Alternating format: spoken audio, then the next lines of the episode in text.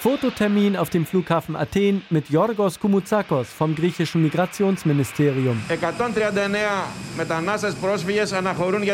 139 Flüchtlinge und Migranten reisen jetzt ab nach Deutschland sagt der Vizeminister in die Mikrofone, während hinter ihm Flüchtlingsfamilien die Gangway zum Flugzeug hochsteigen.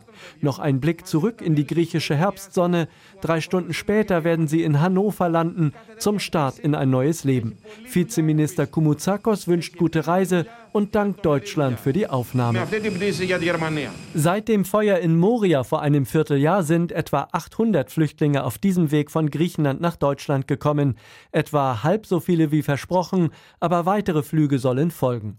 Auch Frankreich, Finnland und sechs weitere EU-Länder haben Flüchtlinge aufgenommen, aber nur in geringer Zahl. Drei von vier Flügen mit Flüchtlingen aus Griechenland an Bord haben Deutschland als Ziel. Der Jurist Andrea Contenta von der Hilfsorganisation Ärzte ohne Grenzen in Athen urteilt über diese Flüge, letztlich seien sie nur ein symbolischer Akt der Solidarität. Das löst das Problem nicht. Natürlich ist es für die Leute, die ausgewählt werden, eine großartige Lösung. Aber wenn wir einzelne Menschen herauspicken wie Früchte von einem Baum, dann gehen wir dem Problem nicht auf den Grund. In den Lagern herrscht Verzweiflung. Und das liegt an den Gesetzen und an den politischen Rahmenbedingungen, unter denen diese Lager gebaut wurden.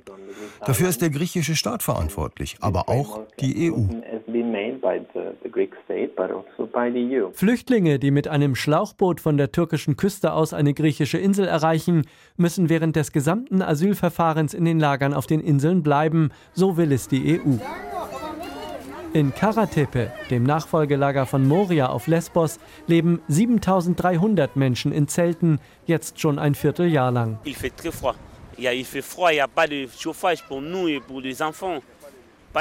Es ist sehr kalt und es gibt keine Heizung, weder für die Kinder noch für uns, sagt ein junger Afrikaner und beklagt, Moria war die Hölle für uns, aber das hier, das ist schlimmer als die Hölle. Même si Moria c'était l'enfer pour nous, mais ici c'est diese Kritik prallt am griechischen Migrationsminister Notis Mitarakis ab.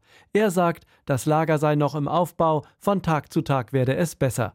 Gleichzeitig appelliert der Minister an die anderen EU-Länder, Griechenland mit den vielen Flüchtlingen nicht im Stich zu lassen. Deutschland sei mit gutem Beispiel vorangegangen. Also Einige andere Länder haben auch mitgemacht, aber das könnte noch besser werden. Es könnte innerhalb Europas hier noch mehr konkrete Solidarität bewiesen werden.